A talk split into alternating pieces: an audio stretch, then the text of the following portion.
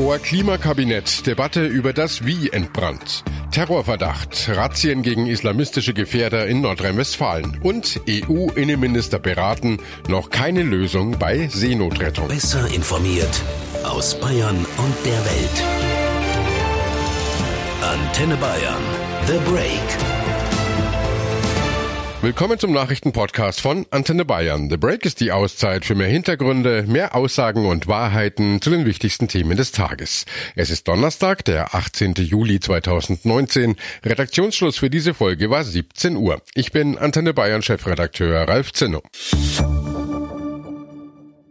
Die 16-jährige Schwedin Greta Thunberg ist so etwas wie die Ikone des Protestes gegen den Klimawandel geworden, hat weltweit tausende Schüler angesteckt und gemeinsam gehen sie für eine bessere Klimapolitik auf die Straße. Seit Monaten demonstriert die Fridays for Future Bewegung während der Schulzeit für ein besseres Klima. Erste Schulen ziehen jetzt Konsequenzen. In Mannheim zum Beispiel hat ein Gymnasium jetzt Bußgelder wegen Schulschwänzerei verhängt. Bußgelder als letztes Mittel gegen Schuleschwänzen hatte vergangene Woche schon der Präsident Der Kultusministerkonferenz, Hessens Kultusminister Alexander Lorz, nicht mehr ausgeschlossen. Der Wochenzeitung Zeit sagte er, es bringe nichts, noch weiter der Schule fern zu bleiben. Die Proteste hätten ihr Ziel erreicht. Der Klimaschutz sei als zentrales Thema in der Politik angekommen. Die Stadt Mannheim hat trotzdem im letzten Moment die Bußgelder gegen die Schüler nicht vollstreckt.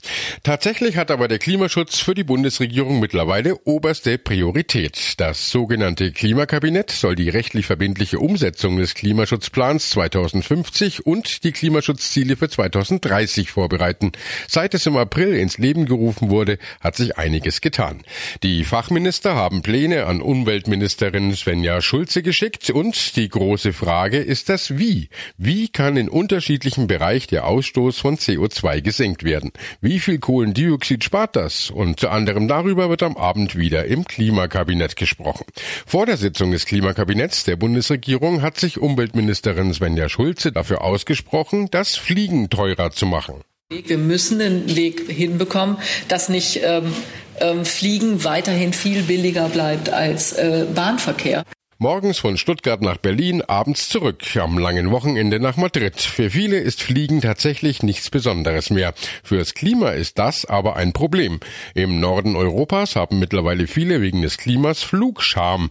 Die Schweden zum Beispiel. Dort steigen viele vom Flugzeug auf den Zug um, verreisen per Bahn oder eben gar nicht, heißt dort die Devise. Wir wollten wissen, wer eigentlich bei uns noch alles in den Urlaub fliegt. Jetzt zum Beispiel innerhalb Deutschlands fahre ich ja mit dem Bus oder so alles. Aber Langstrecken kannst du ja nicht. Musst du ja fliegen. Ich denke nicht über das Klima nach. Aber ich fliege nicht. Ich fahre mit dem Auto. Schon immer. An die Ostsee fliegt man nicht. Offen gestanden nicht so. Also ich plane zwar selbst im Sommerurlaub äh, dieses Jahr mit dem Auto zu verreisen, aber ähm, ich werde bestimmt hin und wieder auch mal wieder fliegen. Wir hatten als Familie ausnahmsweise letztes Jahr mal eine Fernreise gemacht, auch, auch schon mit schlechtem Gewissen, aber hat man dann mal gemacht. Und es ist in der Tat so, dass wir für die nächsten Jahre keine Fernreisen mehr planen, auch unter anderem aus Klimagründen. Hm, das schlechte Gewissen scheint auch hier langsam angekommen zu sein. Antenne Bayern-Reporterin Manja Borchert berichtet aus Berlin. Manja, zunächst die Frage, wie viel teurer soll es denn werden, wenn es nach der Umweltministerin geht? Ja, so konkret hat sie das noch nicht gesagt, aber gerade auf Kurzstrecken ist es ja häufig so, dass es mit dem Flieger viel billiger ist als mit der Bahn. Svenja Schulze will bei dem Thema jetzt auch keine Zeit mehr verlieren. Sie sagt, eine EU-weite Regelung wäre zwar wünschenswert, aber warten könne Deutschland darauf jetzt nicht mehr. Deshalb schlägt sie vor, die deutsche Luftverkehrsabgabe zu erhöhen. Und sie verweist darauf, dass es ähnliche Pläne ja auch schon in Frankreich gibt. Wie sehen die Pläne in Frankreich aus? Ja, schon deutlich konkreter als bei uns. Da soll es ab dem nächsten Jahr eine Umweltsteuer auf Flugtickets geben. Die Tickets werden dort dann zwischen 1,50 Euro und 18 Euro mehr kosten, je nachdem, wie lang die Flugstrecke ist und ob man ganz normal Economy fliegt oder in der Business Class. Und, und äh, wie kommt denn der Vorschlag der Umweltministerin an, das Fliegen teurer zu machen? Wie stehen da die Kabinettskollegen dazu? Also Kanzleramtsminister Helge Braun hat heute Morgen im ZDF deutlich gemacht, dass er lieber einen anderen Weg gehen will. Er will lieber darüber reden, wie man Bahnfahren attraktiver machen kann. Dafür sorgen, dass die preislich attraktiver wird, dass der Service attraktiver wird und dass man vielleicht auch mal durchgehend Handyempfang hat, wenn man mit der Bahn unterwegs ist, sodass umweltfreundliche Mobilität dann auch Spaß macht. Das ist ja auch die Linie, die Verkehrsminister Scheuer bisher vertritt. Er hat vorgeschlagen, Bahnfahren billiger zu machen, indem man die Mehrwertsteuer auf die Bahntickets senkt. Also es gibt noch sehr unterschiedliche Vorstellungen im Kabinett darüber, wie der CO2-Ausstoß im Verkehrsbereich reduziert werden soll. Da wird man heute Abend bei der Sitzung des Klimakabinetts noch nicht auf einen gemeinsamen Nenner kommen. Unterstützung bekommt Umweltministerin Schulze dafür von Greenpeace Deutschland. Geschäftsführer Martin Kaiser sagte im ZDF, es ist doch vollkommen äh, absurd in einer Klimakrise, in der wir uns gerade befinden, mit abtauender Arktis, mit den auftauenden Böden, mit den Wetterextremen, die wir jetzt heute, heute schon in Deutschland haben, dass ein Flugticket von Berlin nach München immer noch günstiger ist als ein Bahnticket. Daran muss sich etwas ändern und ich glaube, das können wir alle auch vertreten. Ich glaube, vier Stunden im Zug sitzen, auch arbeiten oder lesen zu können, ist ja etwas Angenehmes. Unser Lebensstil wird sich ändern müssen. Und warum muss er sich ändern? Weil wir, glaube ich, eine Verantwortung haben gegenüber unseren Kindern und Enkeln die Welt so zu hinterlassen, wie wir sie auch vorgefunden haben. Und ich glaube, das ist es dann auch wert, dass sich unser Lebensstil auch etwas ändern wird. Beim Thema Klimaschutz braucht es in seinen Augen klare Regeln und Vorgaben. Entscheidend wird sein, und ich glaube, da muss sich auch die CDU noch deutlich bewegen, dass wir einen verbindlichen ordnungspolitischen Rahmen über ein Klimaschutzgesetz bekommen, was uns auf den Weg von Paris setzt. Wirtschaftsminister Peter Altmaier dagegen hat den Vorstoß zu einer Erhöhung der Luftverkehrsabgabe kritisiert. All diesen Gutachten ist gemeinsam, dass sie zum Ergebnis kommen, dass eine äh, CO2-Bepreisung einen Beitrag zum Erreichen der Klimaziele leisten kann. Für mich als Wirtschaftsminister ist wichtig, dass das nicht zu einer äh, Erhöhung der Gesamtbelastung äh, für Wirtschaft und Verbraucher führt. Ein Thema der Beratungen am Abend wird auch ein möglicher CO2-Preis sein, der den Ausstoß von Treibhausgasen im Verkehr und beim Heizen teurer machen könnte und in den Mittelpunkt der Debatte gerückt ist. In der vergangenen Woche hatten die Wirtschaftsweisen der Bundesregierung empfohlen, einen CO2-Preis für den Ausstoß von Treibhausgasen bei Verkehr und in Gebäuden einzuführen. Es müsse aber ein sozial ausgewogenes Konzept geben. Neben den Wirtschaftsweisen hatten zahlreiche andere Institute Konzepte vorgelegt. In der zweiten Septemberhälfte will die Bundesregierung nun ein Paket festzurren, das sicherstellt, dass wenigstens das Ziel für 2030, nämlich 55 Prozent weniger Treibhausgase als 1990, sicher erreicht wird. Ein CO2-Preis ist dabei nur ein Baustein, könnte nach Einschätzung vieler Experten aber vor allem im Verkehr und beim Heizen etwas bewirken. Gibt es doch noch einen Durchbruch im Streit um die Seenotrettung im Mittelmeer? Bei einem EU-Innenministertreffen in Helsinki sollte heute nichts unversucht gelassen werden. Ob es einen Durchbruch gab, gleich unser Thema. Zunächst blicken wir auf das, was in Nordrhein-Westfalen passiert ist. Dort hieß es am frühen Morgen Zugriff. Mit Spezialkräften ist die Polizei zu Wohnungsdurchsuchungen in Düren und Köln ausgerückt. Hintergrund der Razzien seien Erkenntnisse der Sicherheitsbehörden, die auf einen Terrorverdacht hindeuten, teilte die Kölner Polizei mit. Es ging den Ermittlern zufolge um Gefährder aus dem islamistischen Umfeld. Diese seien durch Hinweise von Sicherheitsbehörden veranlasst worden. Am Mittag nannte die Polizei dann Einzelheiten. Insgesamt sechs Männer wurden in Gewahrsam genommen. Die zentrale Person ist ein 30-jähriger Deutsch-Libanese, der schon schon seit sechs Jahren als Gefährder eingestuft ist. Die Beamten gelangten an ein Gespräch von ihm, das unmittelbar zu dem Einsatz führte. Also ich, ich mache es mal konkret. Äh, Herr C. hat davon gesprochen, den Aufstieg in die höchste Stufe des Paradieses des muslimischen Glaubens zu planen. Ja, und jeder, der sich ein bisschen damit auskennt, ähm, der weiß, was das bedeuten kann. Äh, das kann ein Synonym sein für ein Selbstmordattentat. So, und ähm, nach dieser, wie gesagt, ganz aktuellen Information äh, haben wir keine Möglichkeit mehr gesehen, äh, uns dann noch in langwierigen Ermittlungen zu verlieren. Der leitende Kriminaldirektor Klaus Stefan Becker. Der Mann sei nach Bewertung der Sicherheitsbehörden Mitglied in einer sehr konspirativ agierenden multinationalen Gruppe.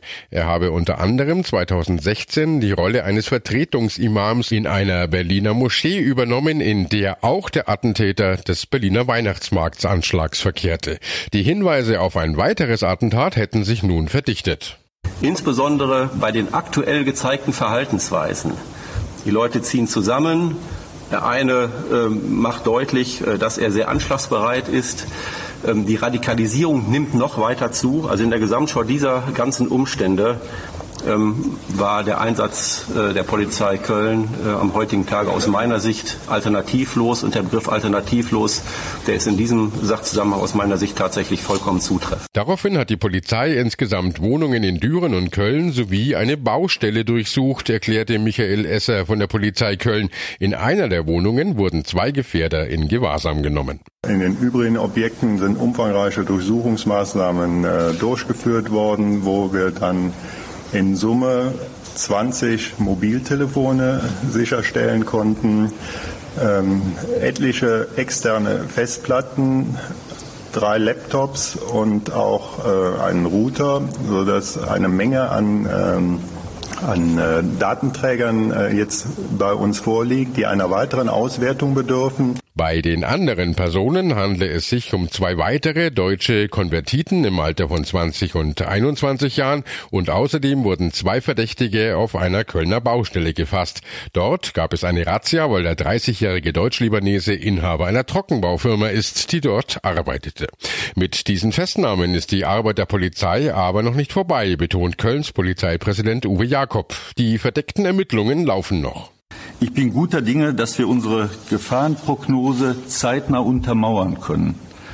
Das bedeutet aber auch, dass wir heute noch nicht alle Fragen beantworten können. Das liegt auch daran, dass teilweise noch verdeckte Ermittlungen geführt werden. Das Mittelmeer. Während viele damit den nächsten Urlaub in Italien oder Frankreich verbinden, ist das Mittelmeer für Flüchtlinge oft der einzige Weg nach Europa. Mit der Odyssee des Flüchtlingsrettungsschiffs Sea-Watch 3 und der Verhaftung der deutschen Kapitänin Carola Rakete ist die Seenotrettung in den letzten Wochen wieder stärker in den Fokus geraten. In Sizilien ist Rakete heute wieder vor Gericht angehört worden. Die Staatsanwaltschaft wirft der 31-Jährigen unter anderem Beihilfe zu illegaler Einwanderung vor. Rakete Rakete hatte Mitte des vergangenen Monats das Schiff Sea-Watch 3 trotz eines Verbots in den Hafen von Lampedusa gesteuert, um 40 aus dem Meer gerettete Migranten an Land zu bringen. Vier Stunden dauerte ihre Anhörung heute. Eine schnelle Entscheidung, ob es zu einem Prozess kommt oder die Anschuldigungen gegen die 31-Jährige fallen gelassen werden, zeichnete sich aber nicht ab. Nach ihrer Vernehmung hat sie die EU dazu aufgerufen, eine Lösung bei der Verteilung von Migranten zu finden. Ja, es ist mir sehr wichtig, wirklich darauf aufmerksam zu machen, dass es gar nicht um mich als Person gehen soll. Es sollte um die Sache gehen. Wir haben Tausende von Flüchtlingen in einem Bürgerkriegsland, die ähm, dort eigentlich dringend evakuiert werden müssten. Und ich erwarte von der Europäischen Kommission insbesondere, dass sie sich möglichst schnell dazu einigt, wie diese Bootsflüchtlinge in Europa aufgeteilt werden sollen. Genau darüber haben die EU-Innenminister heute in der finnischen Hauptstadt Helsinki beraten. Die zentrale Frage, wie geht's weiter mit den im Mittelmeer geretteten Migranten? Deutschland und Frankreich haben versucht, eine europäische Übergangsregelung zur Verteilung zu erreichen, ohne Erfolg. Es gab wieder keinen Durchbruch, heißt es. Deutschland und Frankreich müssen ihre Pläne unter dem Druck anderer Staaten nachbessern. Kann es zumindest im September eine Einigung geben? Antenne Bayern Reporter Benedikt Meise berichtet für uns aus Berlin. Benedikt, warum gab es denn diesmal wieder keinen Durchbruch? Ja, neben Frankreich und Deutschland hatten bisher nur Portugal und Finnland ihre grundsätzliche Unterstützung zugesagt, mehr nicht. Und deshalb haben sich die Gespräche auch so gezogen. Bundesinnenminister Seehofer hatte wohl auch noch mal mit Malta und Italien gesprochen, aber bisher eben ohne Erfolg. Denn beide Staaten hatten ja in der Vergangenheit befürchtet, dass die anderen EU-Partner sie mit der Verantwortung für die im Mittelmeer geretteten Migranten alleine lassen. Am kommenden Montag wollen Innen- und Außenminister aber noch mal zusammenkommen. Das Thema ist noch nicht vom Tisch. Und was ist das Ziel von Bundesinnenminister Seehofer? Also Seehofer möchte, dass sich ungefähr 15 EU-Staaten an der Rettung und Verteilung von Migranten aus dem Mittelmeer beteiligen. Schiffen mit geretteten Menschen an Bord dürfen nicht die Einfahrt in Häfen verweigert werden, sagte er. Diese Menschen aus dem Mittelmeer zu retten sei eine Selbstverständlichkeit. Eine feste Aufnahmequote bestimmter Länder scheidet für Seehofer aber aus. Er will lieber, dass einzelfallbezogen entschieden wird. Hm, in einem Interview konkretisiert Seehofer seine Pläne. Wir wollen jetzt erreichen, dass äh, diese quälenden Prozesse, dass ein Schiff da acht oder 14 Tage vor der Küste liegt und dann zunächst die Kranken und dann die Kinder und dann die schwangeren Frauen äh, Stück für Stück ans Land gelassen werden, das ist ein Verfahren, äh, das einfach Europa, äh, Europas unwürdig ist. Und deshalb wollen wir einen Mechanismus, einen kontrollierten Mechanismus, der dieses äh, Problem löst Aber ich sage nochmal, gleichzeitig sicherstellt, dass die Schleuser zerschlagen werden, die Schleuserorganisationen, und dass es nicht einen Pull-Effekt gibt, also einen Flüchtlingsstrom. Das will niemand der beteiligten Staaten. Wir wollen ja, das äh, bitte ich immer noch äh, im Kopf zu behalten, keine Wiederholung der Situation 2015. Dabei betonte der Innenminister, wir geben Menschen Schutz, die äh, verfolgt sind oder in einem Bürgerkriegsland sind und an dieser Linie wird sich auch nichts ändern. Deshalb können wir auch so vorschlagen, äh, alle Menschen, die in Libyen in Flüchtlingslagern sind und ausreisen wollen, äh, hier jetzt äh, alle zu übernehmen, ohne Rücksicht darauf, ob überhaupt ein Schutzbedarf besteht. Das äh, ist mit Sicherheit nicht zu realisieren. Kein Land auf der Welt kann dies leisten. Widerstand gegen den deutsch-französischen Vorstoß kam unter anderem aus Rom. Das dortige Innenministerium lehnt vor allem ab, dass die Migranten nach den aktuellen Plänen alle in italienischen Häfen anlanden sollen. Italiens Innenminister Salvini hatte in den vergangenen Wochen die deutsche Sea-Watch-Kapitänin Rakete immer wieder beschimpft, nannte sie zum Beispiel eine Verbrecherin. Antenne Bayern-Reporterin Claudia Wächter berichtet für uns aus Italien. Claudia, Rakete ist heute ja vor allem zu dem Vorwurf Beihilfe zum Menschenschmuggel vernommen worden. Was steckt denn dahinter? Sie ist doch keine Schlepperin.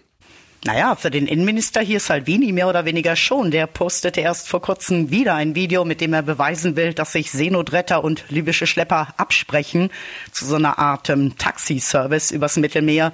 Aber selbst ein Staatsanwalt hier, der meinte neulich, dafür gäbe es überhaupt keine Beweise. Und ähm, auch Raketes Anwalt, der glaubt, dass dieser Vorwurf schnell ad acta gelegt wird. Inwieweit nutzt Salvini eigentlich diese Medienpräsenz von Rakete, diese riesige Aufmerksamkeit, die ihr Fall auf sich zieht? Ja, Salvini schlachtet das natürlich aus. Er macht damit ganz einfach Stimmung, provoziert, polemisiert, vor allem in den sozialen Medien und äh, seine Anhänger, die feuern ihn auch noch an.